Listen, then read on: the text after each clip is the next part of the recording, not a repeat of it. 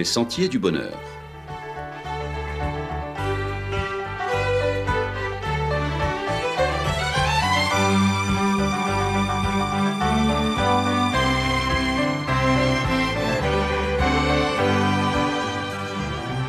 Une émission qui vous apporte un message d'espérance, de paix, de joie et de confiance. Chers amis auditeurs, bonjour. Venez tous à la fête. Il y en aura pour tout le monde. On connaît des populations atteintes cruellement par la famine. Beaucoup se rappellent cette population affamée du Biafra, parti sécessionniste du Nigeria, avec ses près de 2 millions de morts. C'est à cette époque d'ailleurs que naquit Médecins sans frontières et le photojournalisme avec ses photos qui émurent l'opinion, grosses têtes, petites jambes fluettes, cherchant désespérément leur nourriture alors qu'en Occident, c'est le gaspillage honteux de matières consommables. Les centres commerciaux regorgent de biens et de nourriture. Ils en font d'ailleurs la démonstration en ce moment à l'avant-veille de Noël. Tout plein de nourriture dont on n'aura aucun besoin, juste pour pousser à la consommation. J'ai vu jeter à Paris dans les égouts de la ville par des producteurs en grève des tonnes de lait, tout simplement afin de maintenir le cours des prix et d'autres jeter des produits encore consommables et déverser dessus du mazout afin de les rendre irrécupérables. Quel crime au vu de ceux qui ne peuvent s'alimenter. Quelques 135 millions de personnes dans 55 pays étaient au bord de la famine en 2019. Si les conflits sont encore en cause, il ne faut pas minimiser les conditions climatiques extrêmes et les chocs économiques qui sont devenus de plus en plus importants et encore davantage avec la crise de la Covid. En 2019, c'est encore l'Afrique qui a payé le plus lourd tribut à cette situation d'insécurité alimentaire aiguë avec 73 millions de personnes touchées. Parmi les pays dont la population est la plus largement concernée par ce fléau, le Soudan du Sud, le Yémen, l'Afghanistan, mais également la Syrie, Haïti, le Venezuela, l'Éthiopie, la République démocratique du Congo et la partie nord du Nigeria. Oui, pendant que certains se gavent et s'empiffrent, d'autres crèvent de faim. Le gaspillage alimentaire correspond à toute nourriture destinée à la consommation humaine qui, à une étape de la chaîne alimentaire, est perdue, jetée ou dégradée. Tenez-vous bien, c'est 10 millions de tonnes, 10 milliards de kilos, c'est le poids annuel du gaspillage alimentaire estimé chaque année en France. Un gâchis déconcertant qui a lieu à tous les étages de la production à la consommation, en passant par la transformation, la distribution et la restauration. Rien qu'au niveau alimentaire, 10 millions de tonnes de déchets alimentaires sont produits un tiers des aliments produits sur la planète sont jetés sans être consommés. 20 à 30 kilos d'aliments sont jetés par personne et par an en France, dont 7 kilos encore emballés. Serons-nous de ceux qui vont amplifier ce désastre avec notre gourmandise et nos voracités de Noël ou allons-nous jouer la carte de la sobriété, de la solidarité et du partage. Pourquoi Noël devrait-elle être la fête des agoulous? Allons-nous être de ceux qui vont profiter de ce léger déconfinement pour pousser à bout de bras à la queue leu d'énormes caddies chargés non seulement du nécessaire, mais surtout de beaucoup de superflu. Attention à ce que cette consommation réprimée, réfrénée pour cause de Covid, ne se change en voracité et en gaspillage sans borne. À la Martinique en temps Robet et à la Guadeloupe en temps Sorin, ce fut une période qui a traumatisé la population à cause des privations alimentaires qu'elle a dû subir du fait du blocus provoqué par la guerre. Du temps de l'amiral Robert, en temps Robert, s'approvisionner était difficile et les restrictions étaient sévères. On raconte l'épisode d'une femme qui a même eu le toupet de mettre sous sa robe un couilly, une calebasse, pour ne pas avoir à faire la longue queue et donc à se faire passer pour une femme enceinte, et ainsi être plus vite et mieux servi. Découverte, elle en a fait quelque peu les frais. À cette époque épique, on tentait de survivre dans nos campagnes, on vivait de broc et de troc. Plusieurs, presque en délire, n'avaient que l'unique solution d'humer les odeurs de cuisine et de rêver la bouche ouverte, se voyant déguster avec avidité des repas gargantuesques, imaginaires, ceux des voisins plus fortunés, tenaillés qu'ils étaient par les mâchoires implacables de la faim. D'autres utilisaient tour à tour le baïgou. Le baïgou, oui, il s'agissait d'un os à moelle que l'on utilisait entre gens charitables. On faisait tremper l'os à moelle acheté par un plus nanti, on le faisait tremper et bouillir dans la soupe afin d'y laisser le goût, peut-être davantage l'odeur de la viande, puis il était prêté à un autre foyer, et ainsi de suite jusqu'à ce qu'il ne soit devenu qu'un malheureux os décharné et blanchi.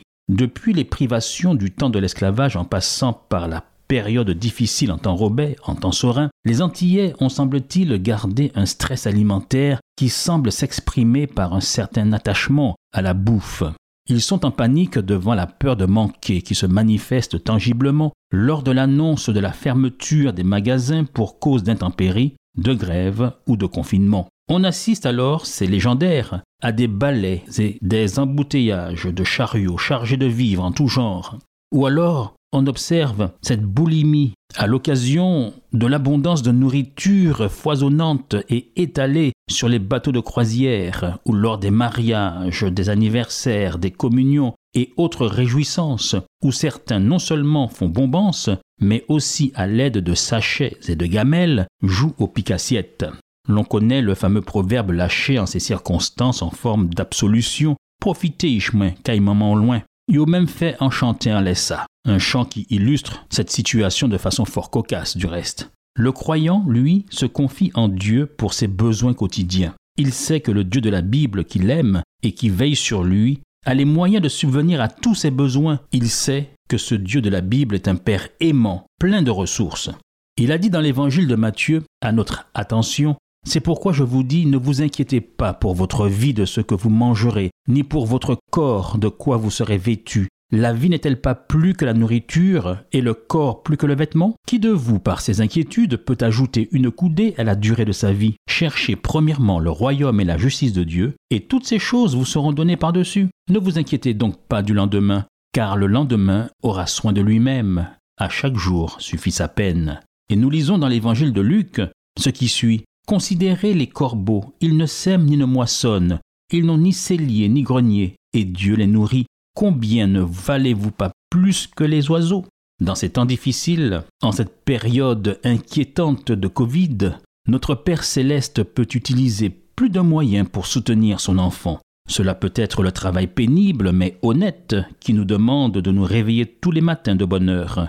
Cela peut être la rémunération d'un poste à responsabilité cela peut être encore l'aide sociale qui devrait être attribuée en toute justice et en toute dignité. Ainsi, à défaut d'aider directement, on peut soutenir des associations telles que le Secours catholique ou le Secours adventiste afin qu'ils aient les moyens d'aider les plus vulnérables parmi nous, surtout après les dernières intempéries qui ont privé plus d'un d'un toit et de ressources. Cela peut être l'aide d'un voisin, de parents et occasionnellement l'intervention d'un ange je ne vous parle pas d'un conte de fées, cela s'est déjà produit, on en a des témoignages.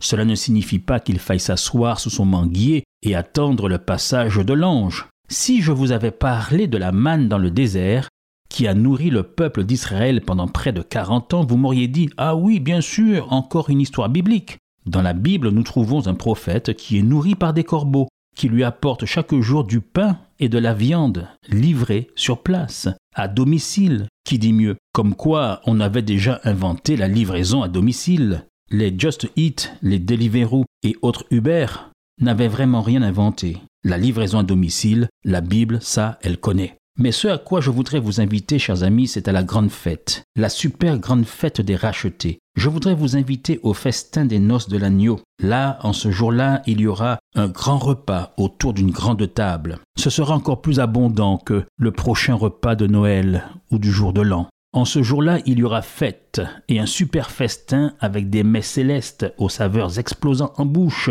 Je n'ose même pas imaginer de tels délices. Des plats fins préparés et cuisinés par les cuisines célestes vous seront servis. Couverts à table, s'il vous plaît. Ce ne sera pas de l'arlequin, ce ne sera pas en brais manger, ce ne sera pas non plus de l'emporter ni du fast-food. Oui, tous ceux qui se seront préparés pour ce jour-là pourront y participer. L'invitation est pour vous. Le carton d'invitation vous a déjà été envoyé par l'évangéliste Matthieu, qui nous dit Jésus prenant la parole leur parla de nouveau et leur dit Le royaume des cieux est semblable à un roi qui fit des noces pour son fils. Il envoya ses serviteurs appeler tous ceux qui étaient invités aux noces. Voici, j'ai préparé mon festin, mes bœufs, mes bêtes grasses sont tués, tout est prêt, venez aux noces. Allez donc dans les carrefours et appelez aux noces tous ceux que vous trouverez. Ses serviteurs allèrent dans les chemins, rassemblèrent tous ceux qu'ils trouvèrent, méchants et bons, et la salle des noces fut pleine de convives. Et vous, serez-vous prêts pour ce grand festin? Ou comme ceux de la parabole, vous aurez mieux à faire ce jour-là Car plusieurs, comme nous le dit la parabole, trouvèrent des excuses bidons pour ne pas se présenter.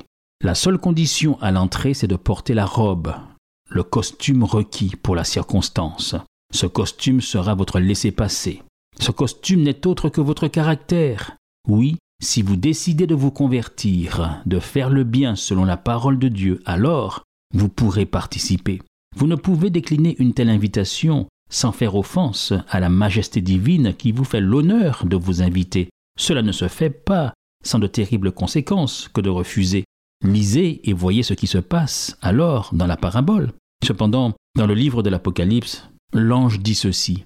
Écrit. Heureux ceux qui sont appelés au festin des noces de l'agneau. Chers amis, votre place est déjà réservée. Ne vous inquiétez surtout pas. Il y en aura pour tout le monde. Cela vaut le coup d'y être et de s'y préparer. C'est pour bientôt. Mieux que les fêtes de Noël prochaines et que celles du Nouvel An. Ce sera un régal, ce sera un délice, ce sera du jamais vu. Alors, donnons-nous rendez-vous auprès de la table du festin des noces de l'agneau et à la semaine prochaine, chers amis auditeurs.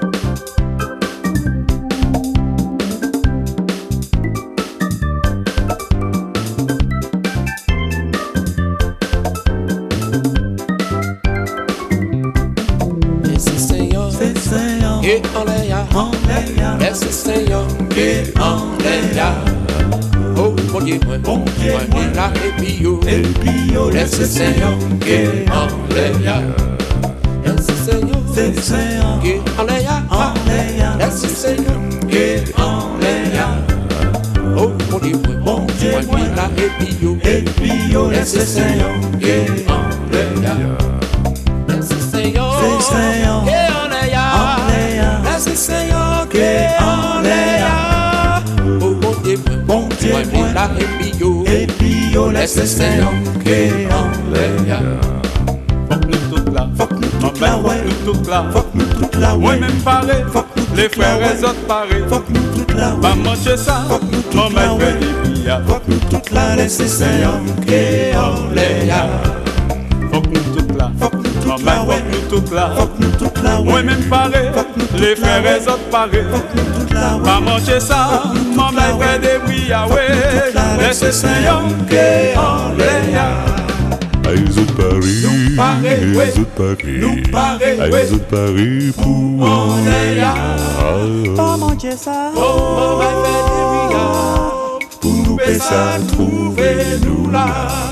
maman fait des billets. pour nous Fais ça, trouvez-nous là. les autres Paris, Parer, ouais. les Paris, Nous parer, ouais. les autres Paris pour. Ah, Oh, maman fait pour nous ça, trouvez-nous là. C'était votre émission hebdomadaire Les Sentiers du Bonheur, un programme présenté par l'Église adventiste du septième jour. Aimeriez-vous lire le texte de la causerie d'aujourd'hui? Demandez-le. Il vous sera envoyé gracieusement. Nous tenons également à votre disposition notre cours de Bible gratuit par correspondance. Nous le recommandons vivement à tous nos auditeurs. Écrivez-nous aujourd'hui même. Voici notre adresse boîte postale 50 97 282, le Lamentin, CEDEX 2.